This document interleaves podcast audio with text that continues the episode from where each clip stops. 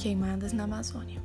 As principais causas das queimadas na Amazônia são que queimam as plantas menores para facilitar o corte de árvores de médio e grande porte para a colheita manual de cana-de-açúcar e também com o objetivo de limpar o terreno e facilitar o corte. E ainda é comum a queima em canaviais.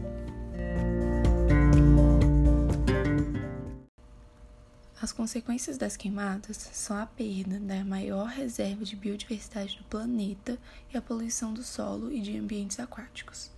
E também são graves as consequências geradas pelas queimadas, que também contribuem bastante para o aumento de casos de doenças respiratórias, já que acabam afetando bastante a qualidade do ar. Infelizmente, a prática de desmatar para abrir uma nova fronteira e desenvolver cidades é comum em todas as regiões do mundo de forma indissociável a essa prática. A queimada facilita a limpeza e a abertura do território desejado. Contudo, essas práticas vão além do controle humano. Graves problemas ambientais são gerados, prejudicando imensas e inúmeras populações, segundo o Instituto Nacional de Pesquisas Espaciais.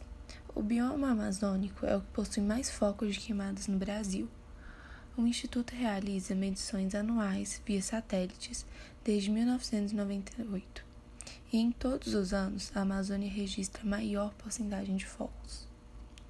Essa horrível liderança pode ser explicada pela extensão do território do bioma, que é o maior do país, e pelas riquezas naturais que atraem inúmeros fazendeiros, agricultores, madeireiros e garimpeiros.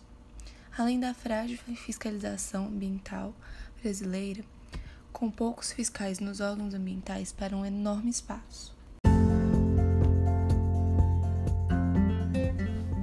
Iniciativas para solucionar as queimadas na Amazônia é aumentar a fiscalização do crédito para, a agricultura, definir novas medidas de combate ao desmatamento e eliminar o mercado de carne ilegal.